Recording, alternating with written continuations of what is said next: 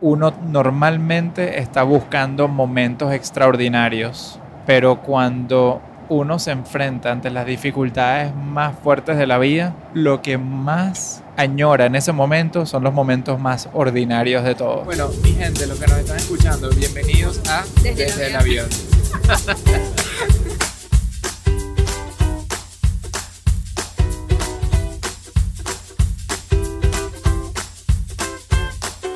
Hola a todos, aquí les habla Michelle de Hello Fears.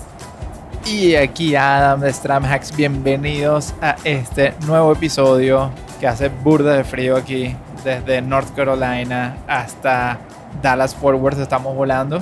Y bueno desde el avión Adam. Ah perdón. Y que desde North Carolina no desde el avión. El avión bueno es que el frío lo traemos de North Carolina es verdad estaba nevando tuvimos que suspender íbamos a grabar esto ayer pero bueno espero que estén bien que lo estamos grabando un día después estamos yendo ahorita entonces a Dallas a un evento muy cool y hoy les tenemos un tema, otro tema controversial. ¿Tú dirías que es controversial? Controversial, existencial. Tema poco tocado, ¿no te parece? Siento que la gente no necesariamente profundiza sobre este tema y por eso quizás tenemos unas percepciones falsas de él. El tema, vamos a decirlo, el tema, vamos a hablar, o sea, lo, lo están viendo en el título obviamente del episodio, pero vamos a hablar hoy sobre la fama. Y yo siento que el que la quiere y no la tiene, como que la, no sé, como que la ve así como wow. La idealiza. Idealiza, sí, me parece bien. El que no la tiene y la quiere, la idealiza. Y el que la tiene, como que no habla de ella, no la habla porque se siente como que no, nadie se supone que diga que uno es famoso. O sea, la gente no se supone que admita que ellos mismos son famosos. Entonces les da como cosas, como tabú. Bueno, y aparte la gente que sí en verdad está gozando de fama, tienden a no mostrar el otro lado, la cara de la fama. Es que, ¿sabes qué? Hasta mostrar el lado, el bueno y el malo, tiene sus riesgos. Cuando muestras el lado bueno, entonces le dejas saber a la gente, pues, cuánta plata tienes, los lujos de tu vida, todo eso. Y entonces corres riesgos de que, por ejemplo, te pidan prestado, la gente abuse de ti, o sea, ese tipo de cosas. Entonces uno se siente a veces como incómodo mostrando ciertos hoteles, ciertos lujos, etcétera, ¿no? y cuando muestras el lado malo, pues sí, es como muy vulnerable. Entonces mejor no mostrar ese lado malo. No sé si eso es lo que yo me refería. Ah, ¿A qué te referías? No sé, de pronto sí, es como que todo el mundo que nosotros conocemos que es famoso, pues exacto, vemos su vida de famoso chévere y por eso la idealizamos. Pero la gente que es famosa no tiende a mostrar las luchas por las que pasan. Sí, es cierto. Para bien o para mal. Es como que no entienden a mostrar las luchas que le pasan porque seguramente nadie quiere, ¿sabes? Estar compartiendo contenido malo, deprimente, de susto o cualquier cosa que venga de sacar a la moneda. Pero casi que uno lo tiende a ver después cuando hacen las películas de las personas, ¿no? Coño, sí, demasiado. Yo que acabo de ver esa película de Judy Garland, que si no la vieron, Judy Garland, yo no sabía esto antes de verla, ella es la que actuó en El Mago de Oz, es la niñita de la película original, me imagino, en los años... 30. Sí, exacto, en los 20, 30. Y muestran la vida real de esta niñita, que tú la ves ahí tan inocente y tan feliz. Ya va, que nos están hablando acá. Ok. Thank you. Ok. Ajá, tú ves la vida de esta niñita que se ve toda inocente, toda feliz, y de repente la ves convertida en una señora miserable y te cuenta la realidad detrás de esa felicidad falsa que ella mostraba en las cámaras. Una cosa súper fuerte y de verdad, si pueden ver esa película de Judy, es impresionante. A mí me encantó, me encanta, me encantó. Y la actuación de René que se ganó el Oscar, wow. Pero bueno, ese no es el caso. No, te iba a preguntar que entonces, viendo esa película, a ti el concepto de la fama, ¿qué te causa? Ya va Adam, relájate, ya vamos a entrar en materia. Pero me gustaba el tema que abriste antes, que es que la gente no muestra el lado feo de la fama, ¿verdad? Y eso es algo que nosotros nos hemos propuesto siempre mostrar no es que yo diga que, ay, que somos los más famosos. Ya te iba a preguntar, ¿somos famosos? O sea, no, bueno, para gente somos famosos, para nosotros no, pero para full gente que sí. El que nos oye acá, ¿sabes? Yo respondo un día y la gente que, me respondiste. Y yo como, obvio, no, no sé, pero lo que quiero decir es que nosotros, no sé, la fama no es como que blanco-negro, ¿eres famoso o no eres famoso? No, hay obviamente degrees, ¿no? Como escalas y para lo que nosotros hemos alcanzado, nosotros siempre nos hemos propuesto mostrar todos los lados. Y por eso tenemos este podcast. Y por eso en este podcast somos tan abiertos y tan sin filtro. Y yo no sé a dónde voy a llegar yo en niveles de fama, pero yo sé que yo voy siempre a mostrar todos los lados de la moneda. Eso es algo que yo sí sé. Porque tal cual eso, yo no quiero que las otras personas asuman cosas incorrectas como yo asumo de la gente más famosa que yo. Hasta que veo esas películas y ahí sí uno dice, coño, en verdad, qué vida tan miserable de alguien que quizás uno admiraba o alguien que uno envidiaba. Después te das cuenta, mierda, en verdad, prefiero mi vida tal como es que la fama que tuvo esa chama, si eso es todo lo que ella tuvo que pasar.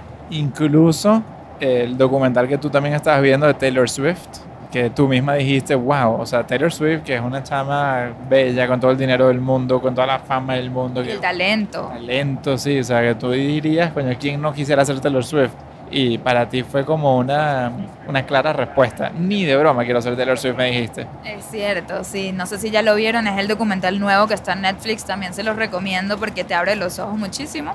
Pero hay ciertas escenas de ese documental que a mí me dejaron como que mierda, qué fuerte la vida. O sea, desde que la chama no puede salir de su casa, ella vive en Nueva York y de qué le sirve vivir en Nueva York, o sea, lo más chévere de vivir en Nueva York es salir a caminar por las calles y es algo que ella no puede hacer. Ella apenas sale de la puerta de su casa tiene que correr al carro porque siempre hay mínimo 50 fans esperándola fuera de la casa, o sea, que heavy. Ella dice que se tuvo que aprender a hacer las manos ella sola porque ella si necesita urgencia hacérselas, pues no puede ir a un salón de belleza, tiene que rápido hacérselas ella y maquillarse y, y uno dice, mierda, las cosas tan cotidianas que de uno que quizás uno hasta ni siquiera aprecia las empezarías a apreciar cuando no las puedes tener.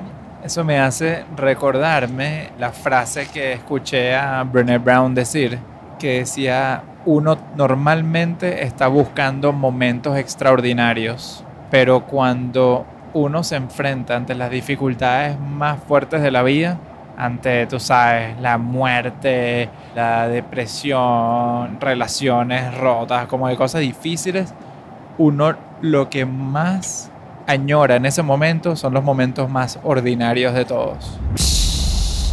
¿Cómo es tan increíble Brené Brown? Es muy cool porque es que eso es algo que en verdad nosotros hemos pensado varias veces, pero lo puso en palabras tan chévere. O sea, yo sé que tú y yo hemos tenido esta conversación millones de veces de que uno se imagina si fuese tus últimos minutos en la tierra y vaina, que es lo que más quisieras, y la gente normalmente lo ve en las películas o entrevistas de gente que está así en sus últimos minutos, y lo que más añoran son los momentos más normales de la vida. Pero es verdad, uno constantemente está como en un estado de insatisfacción hasta que consigas esos momentos extraordinarios. Si no tienes esos momentos extraordinarios, estás insatisfecho. Pero resulta ser que cuando estás a punto de pelar bola, lo que más quieres es un momento ordinario. Es verdad, es verdad. Y cuando uno los está viviendo, uno no los está apreciando. Y de verdad que No sí. lo estás apreciando. Es una invitación a apreciar esos momentos simples. Y esa frase de cuando éramos felices y no lo sabíamos, ¿no? Exactamente, muy bien.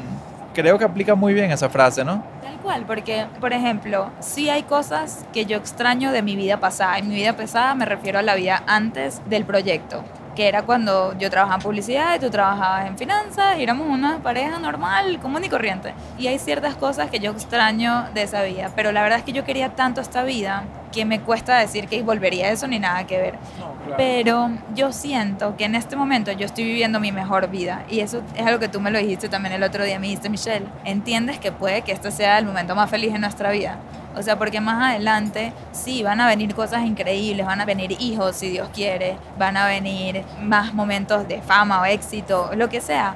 Pero este momento no tiene nada de malo. O sea, estamos viviendo en un momento de tanta estabilidad, como que felicidad, tranquilidad, ¿sabes? Sí, tenemos cierta incertidumbre de qué va a pasar en nuestro futuro, que es lo normal, pero a la misma vez estamos tan satisfechos con nuestro presente que no sé, no sé si regresen momentos como este y hoy decido apreciar el momento en el que estoy y los invito a los que nos están oyendo que también se enfoquen en, en apreciar, aunque eso no es el tema de hoy. No es el tema de hoy. Y ojo, para terminar ese tema, porque creo que nosotros, a Dios gracias, en este momento se nos hace bastante fácil decir que es un muy buen momento de nuestra vida. La verdad es que estamos muy afortunados de, este momento de la vida.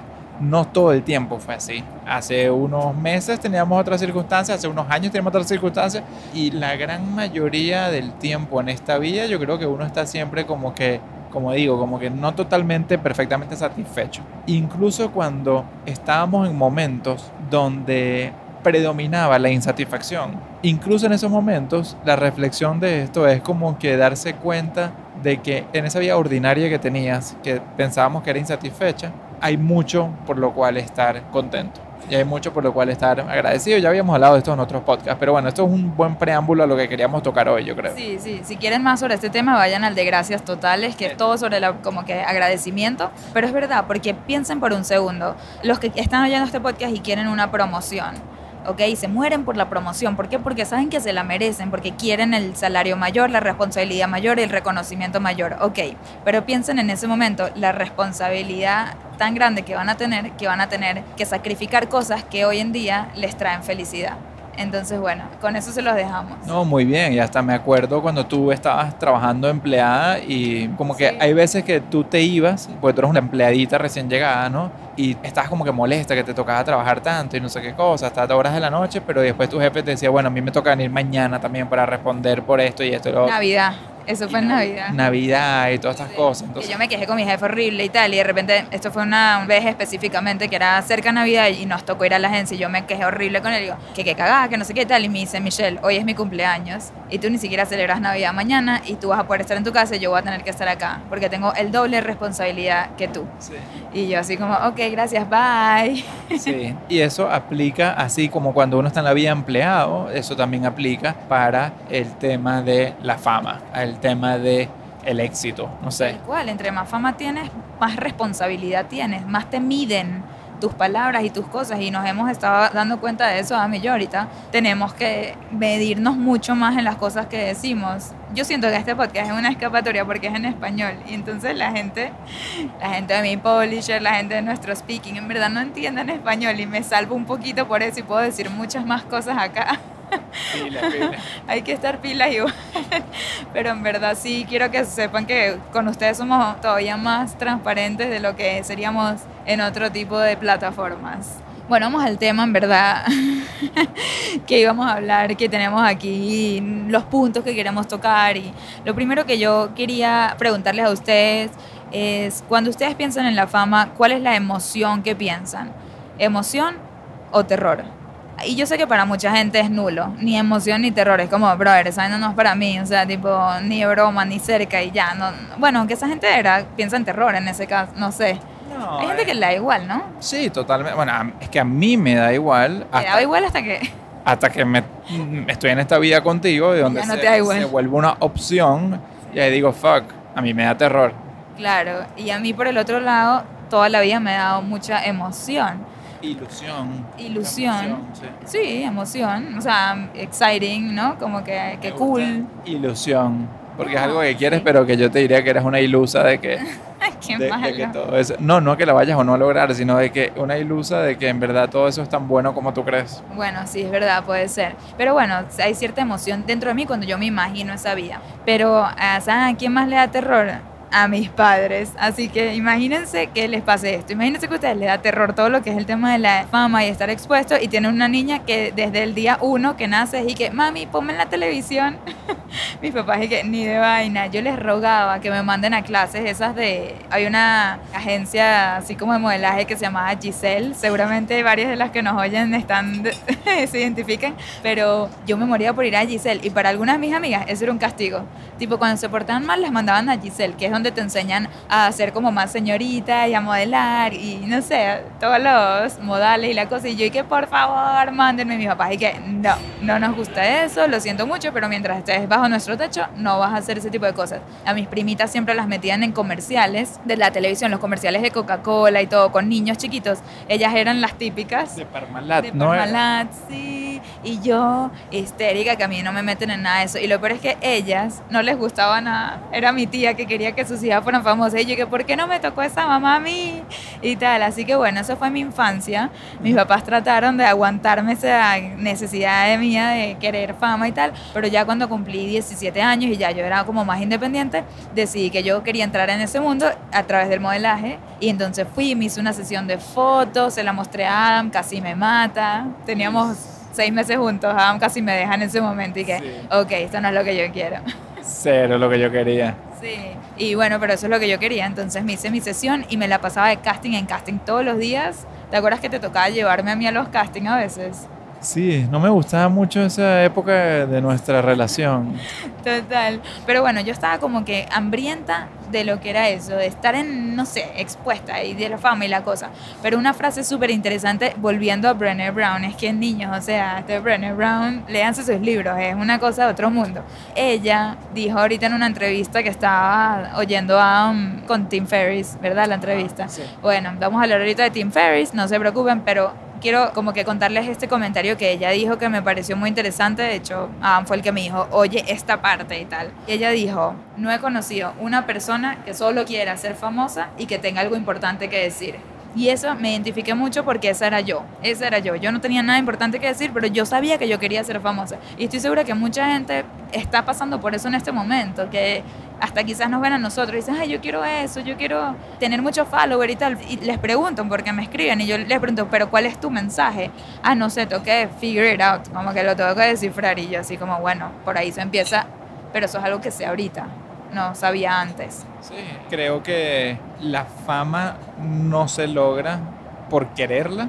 Sin embargo, es importante, y lo he notado en ti, el tener ambición, que ese ya es otro tema, ¿no? Pero tú siempre has sido tan ambiciosa que pues cuando empezaste a encontrar ese mensaje, bueno, lo has llevado sin dejarte afectar por el miedo al fracaso, por las dudas o por cualquier cosa de, que pense la gente, como que la ambición te ha llevado a empujar esa definición de éxito o ese lugar a donde quisieras estar y eso te lleva a su vez a la fama.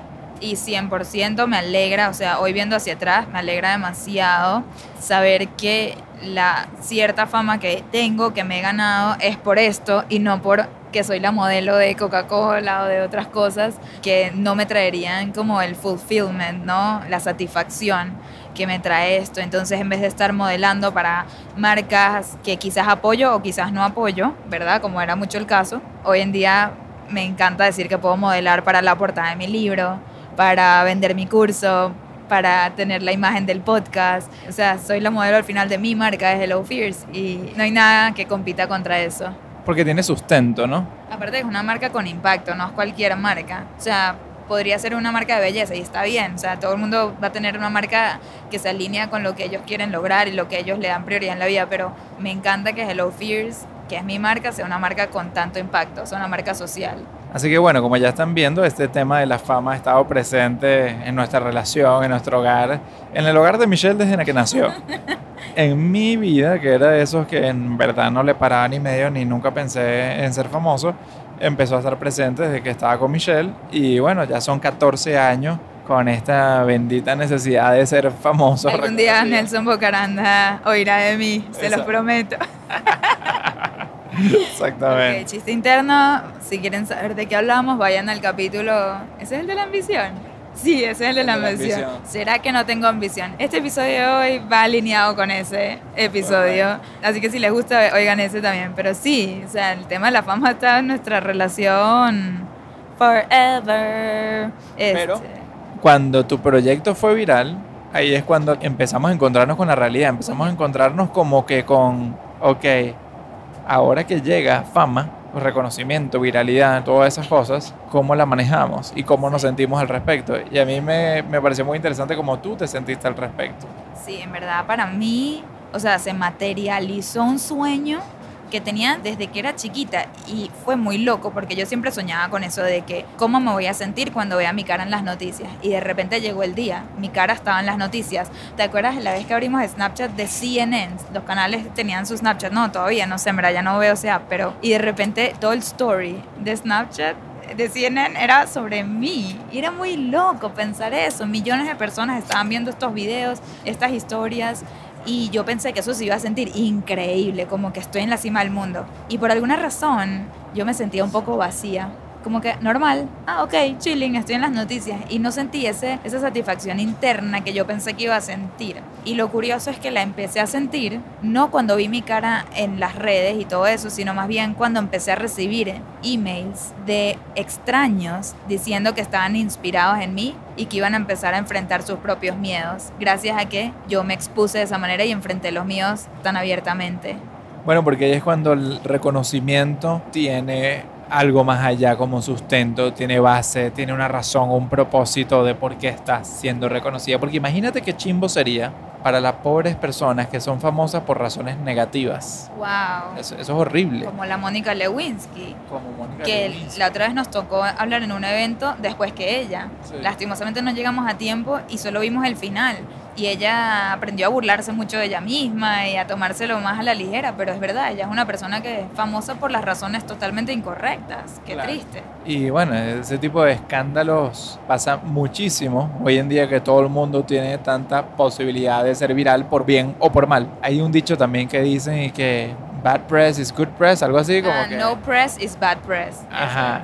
No hay noticia que sea mala. O sea, al final del día, con tal de que estás en la noticia, eso es una buena señal. O sea, al final vas a poder capitalizar eso y llevártelo en la dirección que tú quieras, por más que empezó mal, y sacarle todo el provecho, pues. O sea, ganar plata que jode, no sé, estar en el ojo público. Sí, pero no sé si eso en verdad es tan cierto Claro. como, como se dice. Sí, sí. Es más fácil decirlo que estar en Claro. esa situación y que te toque a ti, pues, uff. Claro, claro. Bueno, pero la Mónica Lewinsky está capitalizando. Yo no sé cuánto cobró por estar No, ahí vale, Michelle, hablándose. de- Después de 20 años, la pobre seguramente se habrá querido suicidar y Sí. la habrán perseguido gente para matarla y qué sé yo, que no, eso fue horrible. Nadie quisiera ponerse en los zapatos, pero el crédito va a ella que tuvo la fortaleza mental y la, y la disposición de querer superar ese episodio tan fuerte de su vida que la fama le trajo para mal. Tal cual, pero bueno, volviendo al tema que estamos diciendo, que cuando voy viral, tal, no siento mucho y empiezo a sentir esa satisfacción más bien cuando veo el impacto de la viralidad, no la viralidad en sí, sino el impacto de la viralidad.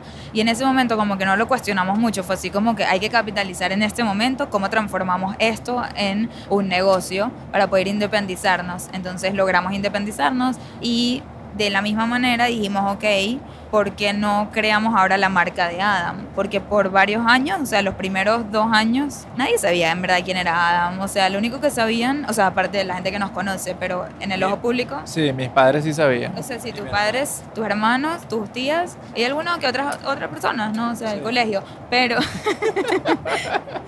pero en el ojo público la gente decía, Adam es el esposo de Michelle, y lo único que sabían de ti es qué lindo que renunció a su trabajo por Michelle, pero en verdad no sabían la esencia de Adam porque no existía Stramhacks. Y ahí es cuando creamos Stramhacks, y en ese momento no nos estábamos cuestionando la fama porque no la veíamos como que real, la veíamos algo como tan lejano que ni siquiera era posible. Es como que, ok, ahora yo tengo mi marca y tengo mi trabajo, que es ser speaker, y ahorita hagamos tu marca.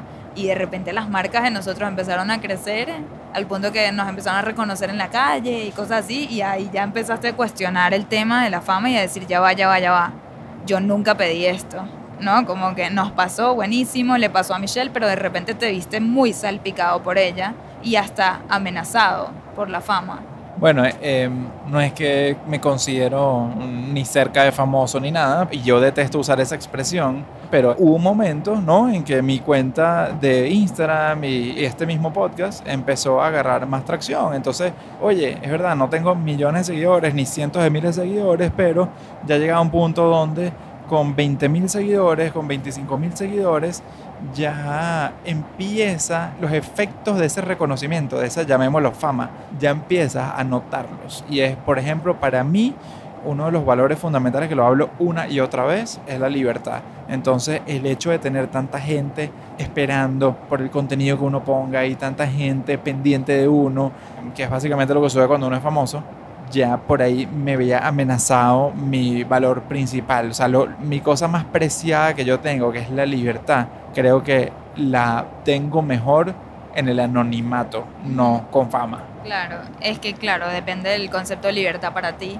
porque para mí libertad es poder expresarme libremente y crear contenido y no sé, para mí eso yo siento que me libera, poder liberar pensamientos en mi cabeza y ponerlos en Instagram Pudieras, es libertad. pudieras tener una cuenta de Instagram anónima. No, porque quiero que esos pensamientos tengan el impacto que yo sé que tienen el potencial de tener. Bueno, anyway, esta es otra discusión, pero definitivamente sí, o sea, no, está súper alineada porque es eso, Am se vio amenazada su libertad por culpa de la fama y como que la empezó a rechazar y el año pasado nos costaba hacer podcast, o sea, convencer a Am de hacer podcast y de que postee en Instagram y eso porque él decía no, o sea, porque eso me lleva a más fama y no quiero más fama. Exacto. Cada vez que tenía más followers decía, fuck, ¿qué pasó? ¿Por qué de repente subí mil personas? ¿Quién me nombró? Qué cagada. Y se ponía todo nervioso y yo como que, o sea, entonces era como difícil eso, la dinámica entre nosotros y tuvimos muchas discusiones sobre a qué nivel de éxito queremos llegar. ¿Por qué? Porque el libro está por salir y cada uno tenía visiones distintas y yo me molestaba cuando Adam de repente no me estaba apoyando con el libro para llegarle a la mayor cantidad de gente posible, como que no estaba dándome el apoyo que yo buscaba y yo me ponía demasiado brava. Le decía, pero ¿por qué no me ayudas? Y él me decía, Pero ¿para qué quieres vender tantas copias? Yo tampoco lo veo así. Yo lo que creo que no te estaba dando era estar en la misma página de ambición que tú con respecto al libro. Y lo que yo más quería era en como que encontrar la racionalización de a dónde tú querías llegar y por qué querías llegar para allá. Porque cada vez que yo te preguntaba, ajá, pero ¿qué tú quieres de tu libro? O sea, ¿cuántas copias quisieras vender si te imaginaras algo? Sí. Y tú nunca has tenido una respuesta para eso. Es muy difícil tú como siempre has dicho, con una yo respuesta. quiero que mi libro le vaya pum, y hacías hasta expresiones, como que le vaya y que, psh, que llegue a el infinito y que lo tenga hasta los marcianos y que lo tenga todo el mundo. Es como que. Bueno, bueno, pero estoy exagerando, pero al infinito y más allá. eso es un poco la actitud que tú has tenido con respecto a tu libro, siempre ha sido muy no cuantificada, siempre ha sido muy que ni tú misma lo entiendes. Es tan Entonces, difícil entonces yo- cuantificar eso. Pero entonces lo que yo quería decirte con eso es que al tener esa perspectiva, yo siento que cualquier resultado te hubiese decepcionado. Cualquier resultado. Porque si tú no estás clara qué es lo que quieres, entonces lo ¿Qué que te suceda, lo que es lo que buscas, cualquier cosa que te pase, es suficiente. sí, no vas a estar nunca feliz con eso, ¿no? Total, tienes un punto súper válido y yo estoy de acuerdo con eso y es que es muy difícil cuantificar algo porque siento que al cuantificarlo le pones un límite. Si yo digo, estaría feliz vendiendo 300 mil, le puse el límite de 300 mil y no voy a apuntar a 5 millones. Entonces es como difícil y yo misma he tratado de, darme una respuesta a mí misma con respecto a eso porque he tratado de reescribir lo que son mis cajitas, ¿verdad? Yo tengo, siempre hablo de las cajitas de la sociedad, que son las típicas que la gente espera de ti y cuáles son tus cajitas propias, ¿no? Cosas que tú esperas de ti. Y yo ya chequeé todas las cajitas que había escrito para mi vida. Entonces es como que uno llega a un punto que dice, ok, necesito nuevas cajitas. Y una de esas es cuántos libros quiero vender. Y la verdad que no podía decirles una respuesta. ¿Por qué? Porque no tengo referencia. Y no sé qué significa vender 300 mil, vender 5 mil, vender un millón, no lo sé. La única referencia que yo tenía es que Rachel Hollis, con su libro, vendió más de 2 millones de copias. ¿Por qué? Porque la sigo a ella. Yo no sigo a tantos autores, pero la sigo a ella y ella dijo esa cifra. Entonces se me quedó en la mente. Pero en ese momento tuvimos una discusión, yo y Adam, donde Adam me dice, Michelle, yo prefiero que vendas 5 mil a que vendas 2 millones. Y eso para mí fue como que, ¿qué, qué, qué?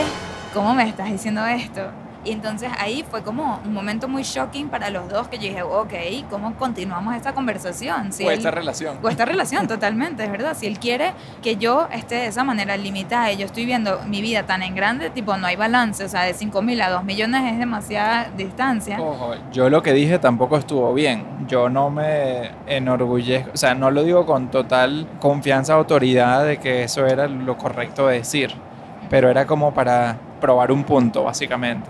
Y entonces, bueno, ahí nos pusimos a hablar y esta conversación yo creo que duró 3 a 4 horas hasta... Y, y ya les dijimos en otro podcast que nuestras conversaciones y discusiones y peleas son muy interesantes. Empiezan como un nudo así súper... O sea, yo lo dije como un nudo de paja, imagínenselo. y que uno la va con mucha paciencia y determinación y ganas de llegar al final de esto, los va desenredando nudito a nudito. Entonces, fuimos poquito a poquito hasta que llegamos a, a esta conclusión donde Adam me dice, Michelle, no es que yo tengo un número para ti de cuántas copias quiero que vendas, lo único que yo sé es que yo no me quiero convertir en Rachel Hollis y su esposo y ellos vendieron dos millones y su vida es una locura, ellos no tienen libertad, ellos son esclavos de su éxito hoy en día y yo no quiero eso. Para mí, yo quiero una vida mucho más tranquila que eso, entonces ya ahí entendí la preocupación genuina de Adam y entonces le dije que yo estoy en su misma página yo tampoco quiero esa vida. Después de muchos como reality checks que he tenido, yo sé que no quiero esa vida, yo quiero una vida muy en familia, yo sí quiero estar muy presente para mis hijos, no digo que ellos no lo estén, pero quiero estar más de mi tiempo dedicado en eso y crecer poco a poco y ahorita vamos a llegar a qué quiere decir crecer y hasta dónde. Pero bueno, creo que todo esto nos da pie para hablar de un artículo muy interesante que Adam se leyó esta semana, que es lo que queremos compartir hoy con ustedes, porque este artículo nos abrió los ojos. Yo creo que yo estaba bastante cegada hasta la semana pasada que Adam leyó este artículo de Tim Ferriss. ¿Quién es Tim Ferriss, Adam? Bueno, Tim Ferriss es uno de los podcasters más grandes del mundo. O sea, no sé qué número está, pero tiene millones. 500 millones de downloads, dijo. En total, algo así, ¿no? Ajá, sí. En total. Sí, o sea, sí. En su vida. Eh, O sea, es una locura. El tipo es bastante famoso en el mundo de desarrollo personal, de podcasting, es un autor de varios libros y bueno, él, él, de hecho llegó al estrellato con un libro que escribió que se llama The Four Hour Work Week, ¿no? La, la semana laboral de cuatro horas. Exacto. Cómo solo trabajar cuatro horas a la semana y ser exitoso, o sea, o, o, ser productivo. No lo hemos leído el libro, pero él dice que después de que él lanzó, de hecho él dice que él lanzó ese libro y tenía que sí 30 followers, una cosa así, y que el libro lo llevó al estrellato de ipso facto. De ipso facto, me gusta. Ah, yo ahorita digo palabras grandes, de niña grande, porque yo ya voy a ser una autora. Bueno, soy, no sé, no sé. Pero, este, bueno, entonces esta persona hoy en día es demasiado famosa. En su podcast entrevista gente desde Oprah, Michelle Obama, o sea, la gente más increíble que ustedes se puedan imaginar, él ya las entrevistó a todas. La gente que no ni salido, ya la entrevistó también. Aparte, él como que es demasiado bueno en todo, él quiere ser bueno en todo, entonces se pone challenges y no sé qué. Bueno, total que es una estrella. Y bueno, hay muchas cosas de este artículo que nos llamaron la atención y que nos hicieron recapacitar, sobre todo a mí, con respecto a la fama. Tan, tan, tan. 11 razones por las cuales no quieres ser famoso. Sí, ya con eso les decimos muchísimo.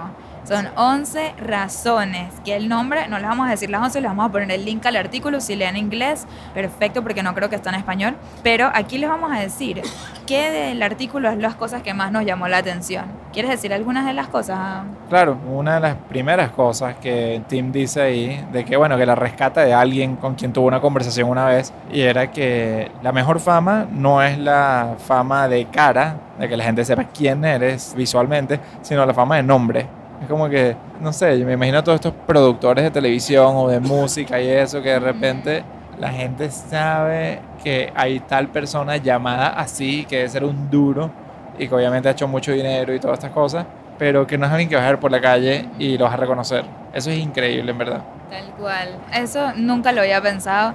No es mi caso. Yo, a pesar de leer esto, sigo queriendo hacer reconocimiento de cara. Para mí no hay nada más emocionante que llegue alguien en la calle y nos diga que Michelle Yeoh, no, no sé, Sí. me llena muchísimo. Claro que te llena Michelle Yeoh, nos podemos tomar una foto, pero deja que te llegue el primer stalker creepy Sí. y que sepa quién eres y que no quieras tener cerca para que veas cómo vas a empezar a cambiar de Bueno, parecer. Y es eso es lo que se trata este artículo. Este artículo se trata de bajarle la inocencia a personas como Michelle, porque hay otra lado de la moneda en todas las cosas bonitas, porque es verdad, mira, con que el 99% de la fama sea absolutamente hermoso, increíble y todo eso, hay un 1% que va a venir con eso, que probablemente sea más el número, pero hay un mínimo porcentaje que es tan desagradable que te hace cuestionar hasta las mismas ganas de tener fama. Cierto, 100%. Y es que de eso, en verdad, la mayoría del artículo se basa en eso. En él se abre 100% a contar todas las cosas horribles que le han pasado por la fama. Y básicamente la base de lo que él te dice, de, lo que significa es tener fama, es que él lo que te dice es que el mundo está lleno de vainas raras. O sea, el mundo sí tiene las personas súper chéveres y nice y hay gente muy buena y todo eso, pero siempre van a haber gente que está con desviaciones mentales, tú sabes, gente que no está bien de la Con cabeza. malas intenciones. o con malas intenciones, correcto. Que yo también los catalogo como gente que no está bien de la cabeza, porque Claro. si no tienes buenas intenciones, algo, algo te está pasando. Sí. Entonces, bueno, hay gente que no está bien de la cabeza y no hay mucho que hacer al respecto. O sea, no importa si te ganas o no te ganas esa crítica o ese odio, hay gente que sencillamente tienen desequilibrios psicológicos. Y entonces, o sea, digamos, si tú eres solamente conocido dentro de tu familia, hay un porcentaje muy pequeño que dentro de tu núcleo familiar o dentro de tu familia cercana tengas personas desequilibradas psicológicamente. Puede de la familia que... bueno, obvio, obvio, puede ser que pase, pero, pero digamos, la probabilidad es pequeña porque son pocas personas. Sí, o gente que te quiere hacer daño. Pero de repente, o sea, yo lo veo desde el punto de vista de, imagínate un niño, ¿no? Un niño tiene la posibilidad de estar homeschool, ¿no? O sea, de ser educado en casa. Entonces, como que a las exposiciones a las que está un niño, ponte, un niño está en casa, lo educan, ¿verdad? La posibilidad de que el niño vea algo raro en su o que casa. y sea bully, O que sea bully, y todo eso. Sí, las posibilidades. que le hagan o bully sea, el niño está más resguardado en casa. Sí.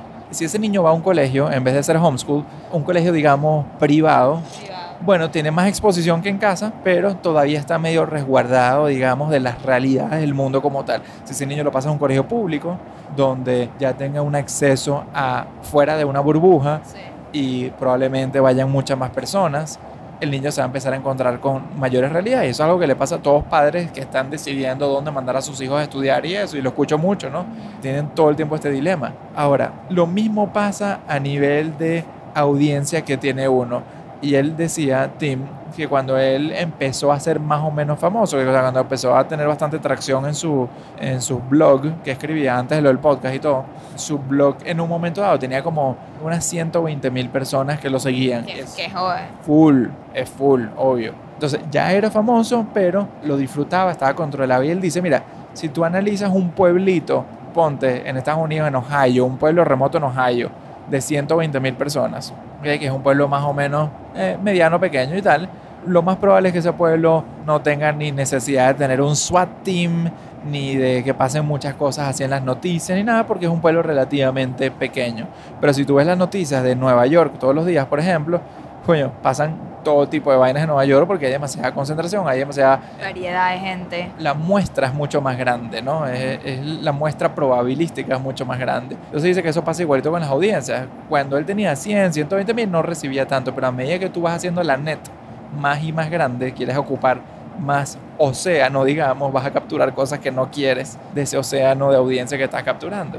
Y cosas que sin querer queriendo, o sea, y no importa que tan buenas sean tus intenciones, te van a llegar ahí gente Sí. que, que no vas a querer. Eso, eso me llamó la atención, que dice, no tienes que hacer nada malo para obtener amenazas, solo tienes que tener una audiencia. Sí. Me llamó mucho la atención porque es verdad, a veces si empiezas a recibir amenazas, uno cree que uno hizo algo mal, como que, ¿qué dije mal? O sea, la vez que a nosotros nos llegó un comentario negativo en el podcast, yo ya me estaba preguntando, ¿qué dije mal? ¿Con qué la cagué? O sea, ¿qué hice mal yo? Y él lo que dice, no tienes que hacer nada malo. Solo ten una audiencia y vas a empezar a recibir amenazas de violación, de, de muerte, de lo que sea. O sea, y eso es lo que él enfrenta en el día a día. Y lo más triste es que no solo él, sino su familia. Entonces, te expones tú, te expones a tu familia. O sea, todo este tipo de cosas, wow, me hizo pensar tanto más allá y dejar un poco mi inocencia a un lado. Y me di cuenta como él vive en miedo. Él sabe que él no puede estar solo, que él no puede descuidarse porque en verdad le pueden hacer daño y le han tratado de hacer daño varias veces. Y es muy scary para uno que no está en esos niveles, pero que uno anhela estar ahí, leer este tipo de cosas. Y algo que es muy cierto es que no hay vuelta atrás. Y es lo que yo creo que tú experimentaste un poquito el año pasado cuando empezaste a... O sea, es muy difícil, Sí. muy, muy difícil dar vuelta atrás. Y él habla que por eso muchos artistas que están tipo hiper famosos en un momento dado y de repente pasa dos, tres, cuatro años que no escuchas a estos artistas, tú dices, mierda, ¿qué será de la vida de, no sé, 182. sí, o de- no sé, cuál- una que desapareció full fue Cristina Aguilera, que la otra vez la vimos en Las Vegas que se presenta, pero que en verdad como que, que eligen desaparecer, no sé. Sí, tal cual. Y es que algo que me llamó la atención que él dice es que la fama no te va a resolver tus problemas, en todo caso te los va a am- Amplificar. Yo como que, wow, te hace pensar tanto, o sea, de verdad ese artículo está tan bueno, o sea, nos hizo hacer un podcast del artículo, hello, pero imagínense eso, la fama no te va a resolver tus problemas, te los va a amplificar. Si tú crees que hoy tienes problemas y que esos problemas se deben a que no tienes el reconocimiento, la audiencia que tú quieres, prepárate. Y es que lo vemos todos los días nosotros, cada día tengo problemas que no tenía ayer.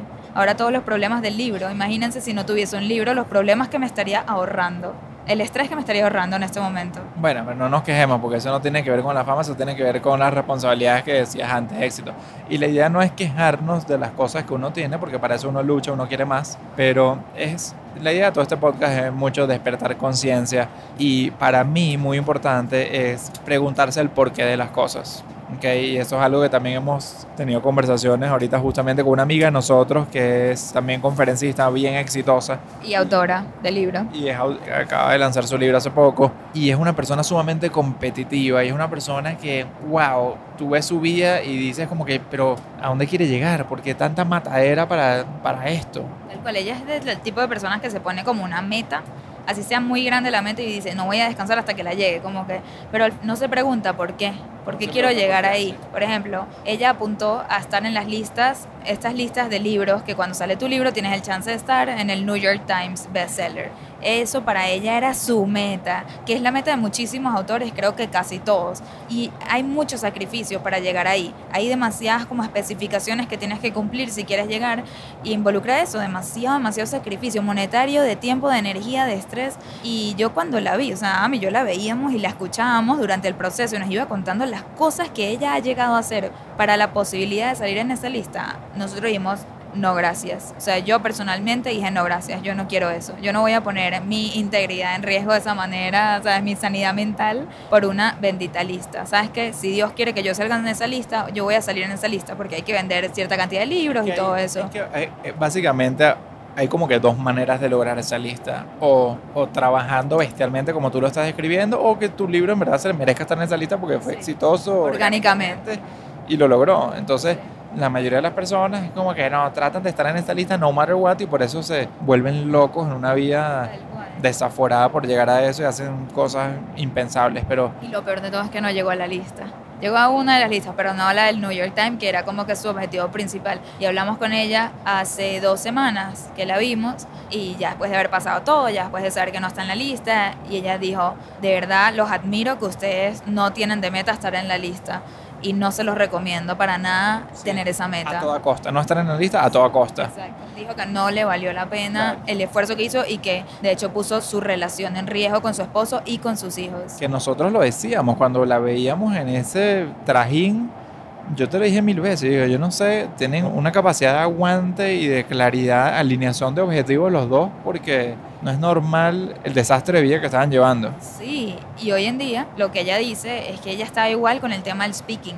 Quiere hacer la mayor cantidad de, de speeches posible y tal, no sé qué. Tenía como una competencia que tú dices, pero ¿contra quién estás compitiendo? O sea, no sé, ¿a quién le quieres ganar? Y entonces ella sacó los cálculos y nos contó que nos, nos dijo eso, pues que dijo, ¿saben qué? Me di cuenta que uno tiene que preguntarse a dónde quieres llegar, ¿sabes? ¿Y por qué? Y a mí yo como que, uh, ¿sabes? Es algo que nosotros tenemos como que hablando hace mucho tiempo y tomando en cuenta y priorizando hace mucho tiempo. ¿Qué es eso? ¿Dónde queremos llegar? Tener metas claras y ella se nota que quería más y más y más por el hecho de querer más. No tenía como que a dónde iba a llegar. Y se da cuenta que en verdad solo necesitaba hacer 50 speeches, ¿no? Presentaciones al año para cumplir sus objetivos monetarios. La vida de sus sueños. Sí, exacto. La vida de sus sueños, tal cual. Y, es bueno que toques el tema de las prioridades porque yo creo que se traduce todo en prioridades. O sea, uno muchas veces piensa que las prioridades son laborales, son económicas y esta persona obviamente se le había olvidado la prioridad del bienestar. Sí. El bienestar mental, el bienestar familiar, el bienestar emocional. emocional, de aprovechar tu tiempo en la tierra, o sea, como que... De vivir heavy como estas metas profesionales nublan la cabeza, nublan la vida, nublan, nublan la real razón de por cuáles estás haciendo eso en primer lugar. Y es e, e, ese tema que también es muy debatido de que los americanos trabajan como locos, o sea, trabajan como esclavos para poder retirarse cuando tengan 65 o 70 años. Y es como que, ¿dónde está? O sea, estás trabajando toda tu vida, en los mejores años de tu vida, cuando tienes salud, cuando tienes juventud, cuando tú sabes, puedes vivir tu mejor vida, la estás hipotecando para ver si vives tu mejor vida futuro. Y eso que yo soy, tú sabes, pro ahorro para futuro y financial planning y todas esas cosas, pero no es a nivel monetario únicamente, sino es a nivel de trabajo. Es esta gente que trabaja los fines de semana y se entrega su vida a sus compañías. Por algo que quizás no disfrutan, porque si lo disfrutas, está bien, estás viviendo tu mejor vida. Yo creo, en trabajar no es algo negativo. Yo trabajo demasiado, pero yo disfruto mi trabajo. Aunque lo disfrutes, estoy seguro que hay otras cosas que también hay por disfrutar. O sea, aunque tú disfrutes mucho tu trabajo, se supone que también disfrutes de estar en tiempo en familia, se supone Sí. que también disfrutes de estar conectado con ti Sí. mismo, en paz y eso, o sea, como que hay conocemos. Conocemos todos estos americanos que detestan su trabajo, les parece la porquería más grande, pero ellos enfocadamente van a trabajar hasta el último día con tal de retirarse y no tener que trabajar más nunca en su vida. Y es como, miércoles, es en serio. Por ejemplo, un familiar mío trabajó tan duro en consultoría, que es una de las industrias más heavies, ¿ok? Más demandantes, toda su vida y se murió dos años antes de retirarse. Eso para mí es una lección demasiado grande. No sé a qué viene el caso esto de la fama, ¿no? Pero bueno, es una buena reflexión de todas maneras. No, es una buena reflexión. O sea, la, la reflexión está en el entender por qué estamos haciendo las cosas, el entender el trasfondo de por qué estamos trabajando tan duro, de por qué quieres ser tan famoso, de por qué quieres todas esas cosas. Que yo te hago mucho esa pregunta a ti, que tú eres un ejemplo, tú eres el caso de esa persona que quiere ser famosa, que quiere ser reconocida, que quiere más y más y más. Y muchas veces llegamos a esa conversación de por qué quieres eso, Michelle. Yo trato siempre como de, de sacar las reales Intenciones. decisiones, ¿ok? What's driving you, ¿no? Las cosas que te están moviendo a querer ese tipo de cosas. Y hemos sacado cosas interesantes. Sí. Desde situaciones psicológicas reales, ¿no? Desde tu niñez, por ejemplo, a cosas de hoy en día, de por qué lo estás haciendo. Entonces te hablamos de que, bueno, lo que te llena más es el impacto, que te gusta mucho saber que estás haciendo algo por otros, el aporte. Pero lo importante que sacamos de todo esto, uno, cuestionárselo. No dejar de cuestionárselo, porque hacemos lo que hacemos, a dónde queremos llegar y cómo vamos a medir nuestro éxito. Por ejemplo, nuestra amiga que les veníamos contando, ella ahorita puede medir su éxito sabiendo que ella quiere hacer 50 charlas al año y de hecho dice que ya tiene 40, no, no hechas, pero firmadas, es decir, aseguradas en su año. Solo le falta conseguir 10 más, que es muy fácil para ella en el nivel que está, y entonces ella va a sentir que ella entonces alcanzó el éxito por eso. Entonces es poder establecer ciertas metas medibles, pero la pregunta es, algo que estamos discutiendo aquí, Ame y yo, es si eso te limita. Que entonces el tema del libro, volvamos a eso, que es ahorita mi, mi medida, ¿no? ¿Cuántos libros quiero vender? Ya entiendo que Rachel Hollis vendió 2 a 3 millones y miren cómo la vida se le puso así una locura. Pero por ejemplo, otro día nos reunimos con otro autor de un libro también bastante exitoso, pero no tuvo la fama que tuvo Rachel Hollis.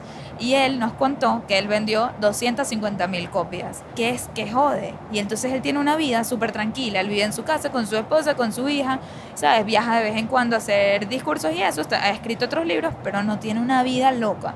Y eso a mí me da cierta referencia y digo, ok, creo que entonces apunto a eso, apunto a 250 mil. Pero entonces uno dice, ya va, me estoy limitando el potencial. Es como, no sé, no hay como una solución real. Mi- no, mi reflexión es que en verdad, en verdad, no hace falta, no sé, creo yo que no hace falta limitar el potencial. Porque yo creo que el caso de los, por ejemplo, los Hollies, están donde están porque quieren estar ahí. Sí. Ellos se apalancaron del super éxito que tuvo el libro de Rachel para hacer su vida tan loca como nosotros la vemos. Pero es que nosotros vemos su vida como locos, pero ellos ven su vida como su sueño de vida. Eso es lo que todo, ellos toda la vida han querido, al parecer. En cambio, este otro amigo de nosotros vendió muchas copias, pero no necesariamente trató de explotar eso en fama para él mismo, sino que se tomó otros cinco años más para escribir otro segundo libro y, o sea, tiene cierta fama dentro del mundo que la gente que lo lee, pero no agarró eso y lo llevó a otro nivel en redes sociales y estando en prensa como loco, no sé, como que Yo siento creo que tú pudieras determinar hacia dónde quieres llevar ese reconocimiento que vas obteniendo. Cuando tú determinas que hay otras prioridades más allá del tan solo éxito, la fama, la venta in- infinita de libros, cuando hay otras prioridades, es cuando naturalmente se van a limitar ciertas cosas para abrir espacio. De eso se trata prioridades. Prioridades se trata saber cómo abrir nuevas puertas. Sí. Creo que es muy sano porque te da paz. Te da paz de disfrutar lo que tienes sin dejar tu vida a un lado para tener cada vez más. Y algunos otros comentarios antes de cerrar aquí. Es, tuve una conversación interesante con una amiga que está empezando su cuenta. Ella viene de la industria de la moda y se dio cuenta que no quiere eso y que quiere hablar un poco más sobre lo que es la conciencia y que quiere hacerlo a través de las redes. Y yo la estoy motivando mucho, la estoy apoyando, la estoy ayudando, dándole las herramientas y, y todo eso porque creo mucho en su mensaje y en que tiene el potencial de hacer un impacto muy positivo con el mensaje que ella tiene. Entonces me dice que el esposo no necesariamente la está apoyando y al final le dijo que está bien, la va a apoyar en que haga eso y tal, pero con tal de que no sea influencer. Y a mí me llamó mucho la atención eso, porque al final del día, ¿qué quiere decir ser influencer? Si ella lo que quiere es influenciar positivamente a la gente, ¿por qué no sería influencer? O sea, ¿qué cantidad de número determina si eres influencer o no? ¿Cuánto es suficiente? Y bueno, algo que yo he estado enfocándome mucho últimamente es definitivamente en tener más impacto y menos números. No es que quiero menos números, pero antes estaba muy enfocada en crecer, crecer, crecer, cuántos likes tuve, cuántos followers tuve, y de repente eso me ha dejado de importar muchísimo y prefiero tener cuatro comentarios en un post de alguien, de gente distinta diciendo, necesitaba escuchar esto o gracias por esto, me hiciste mi día diferente, a tener miles y miles y miles de likes y no comentarios.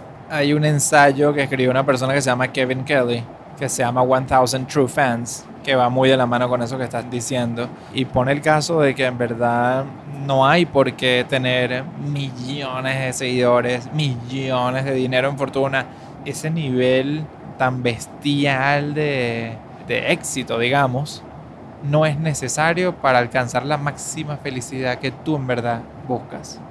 Y entonces él habla de que cuando tú logras tener mil fans de verdad que están dispuestos a comprarte todo lo que tú hagas. Él, él habla ahí numéricamente como que si tú tienes mil fans que te compren en valor 100 dólares al año de cosas que tú ofrezcas, tú te estás ganando una vida de 100 mil dólares al año. O sea, una vida que para muchas personas es una vida sumamente decente con todo lo que puedes pedir en una vida, ¿no? Hay personas que van a querer mucho más que eso y bueno, siempre están las ganas de tener más, whatever, pero él pone ese caso de que uno puede tener una vida sumamente satisfecha con esos mil fans que te compren solamente 100 dólares. Es interesante porque no se refiere a mil followers, sino no es la cantidad de followers, es el engagement que tienes. Es la cantidad de gente realmente engaged contigo al punto de pagar algo por ti. Y, y, por ejemplo, yo misma me pregunto si tengo esos mil followers. O sea, yo creo que ya sí, pero imagínense, de una audiencia de 70 mil personas, 72 mil que tengo ahorita, yo creo que estoy llegando a esos mil true fans que dice él. Son mil personas que pagarían, o sea, es plata por ti. Yo, por ejemplo, vendí mi curso online, lo vendí en 250 dólares, terminé vendiendo casi 200 cursos de esos.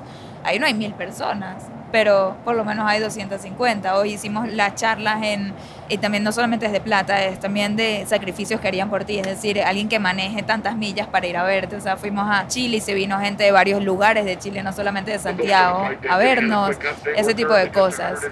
Este, pero sí hay que construir una audiencia más grande de mil para lograr esos mil. Claro.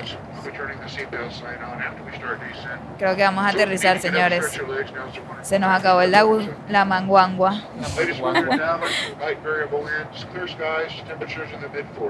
Ok. Hello, Dallas. y bueno, mi última reflexión con respecto a la fama es un comentario que vi el otro día que me hizo también caer un poco en cuenta de a dónde quiere uno y por qué quiere llegar hasta allá. Y de regreso a los Hollies, perdón que los hemos mencionado muchísimo en este podcast, pero gente que seguimos de cerca y no solo la seguimos de cerca, es que nos identificamos muchísimo. O sea, cuando los oímos a ellos hablar todo el tiempo es como que, ah, eres igualito a Dave, wow, Rachel piensa tan parecido a mí. Muchas de las cosas que yo saco de mi cabeza después veo que ella las dice un año después de que yo lo dije y no porque se copió, simplemente porque en verdad pensamos muy igual, tenemos como ideales parecidos y por eso nos identificamos. Pero bueno, el otro día en un post que ella puso yo vi un comentario que alguien le dijo. Todavía me acuerdo cuando tú respondías mis DMs. Y a mí ese comentario me hizo reflexionar mucho porque yo, como ustedes saben, le respondo los DMs al 90% de la gente que me los escribe. Y estoy súper pendiente y, y he desarrollado como una relación linda con muchísimos de ustedes que ustedes me escriben, yo les respondo, me cuentan de su vida, yo les doy consejos y es algo que yo disfruto genuinamente. O sea, más allá de ay, tuve mil likes, yo disfruto las conversaciones por DM con la gente que ha sido impactada realmente por el mensaje y quieren llevarlo un poquito más allá y entonces desarrollamos como esta relación digital. Y yo sé que ella ya no responde los DMs de nadie porque obviamente es abrumador, ella debe estar recibiendo miles de DMs al día. Entonces ella ya no tiene esto que yo hoy tengo. Entonces de vuelta a lo de apreciar lo que hoy tienes, que tanto quieres eso más grande, pero que vas a dejar a un lado los beneficios de las cosas que hoy disfrutas. Y entonces eso a mí es algo que me hace reflexionar. Y bueno, total que todo el podcast de hoy es para compartir un poquito con ustedes estas reflexiones que hemos estado teniendo. Lamentablemente no tenemos la respuesta a todo esto. Nosotros seguimos en la búsqueda de entendernos, de, de descifrar qué nos hace felices y eso cambia todos los días. Entonces es una búsqueda constante de descifrar qué me hace feliz y aparte como pareja y como individuos, qué cosas ya no le hacen feliz, que a mí me siguen haciendo feliz y viceversa. Sí, sí. Yo sí creo que la respuesta está en tener claridad. La respuesta no está en, en el factor de lo que uno piensa que quiere y esos factores tan externos. La claridad viene de algo muy interno. Y cuando uno tiene esa claridad, de repente está bien tener fama, de repente está bien tener tantas personas, pero porque tienes una claridad mucho más allá de qué es lo que vas a hacer con esa fama, qué es lo que vas a hacer con todas esas personas que te siguen. Y de eso se trata todo esto. Me Y- gusta. Sí, porque yo creo que cuando logras tener esa visión tan clara y logras tener un fondo, un peso detrás de esas ganas de más, entonces tienes algo mucho más de que estar aterrizado, anclado y por qué más luchar. Todo tiene más sentido. Y también tienes más paz, más paz mental. Así es. Bueno, con esto dejamos la reflexión del día de hoy porque de verdad que no sé qué más tantas huevonadas vamos a hablar. y ya estamos llegando, así que lo vamos a dejar. Les deseamos toda la fama que ustedes deseen tener, siempre y cuando tengan las razones correctas para llegar a ella. Muy bien dicho. Creo que hubieses dicho eso Ajá. Y esa frase hacía todo el podcast. ¿Verdad? Podemos Suficiente. cortar todo lo de antes y solo poner eso. El podcast de 7 segundos. Buenísimo, bueno, mi gente, gracias por escucharnos. Otra vez nos están ladillando acá. Ya, Este ya, ya. capitán. Chao, chao, chao. Chao, chao, chao, porque el capitán quiere más fama que nosotros ahorita. Exacto, se está robando toda la luz. Bueno, los dejamos. Un abrazo, los queremos. Gracias por escuchar hasta el final. A los que escucharon hasta el final y a los que no, pues se lo perdieron durísimo. Ok, bye, mi gente. Chao. Desde el avión, bye. Uh.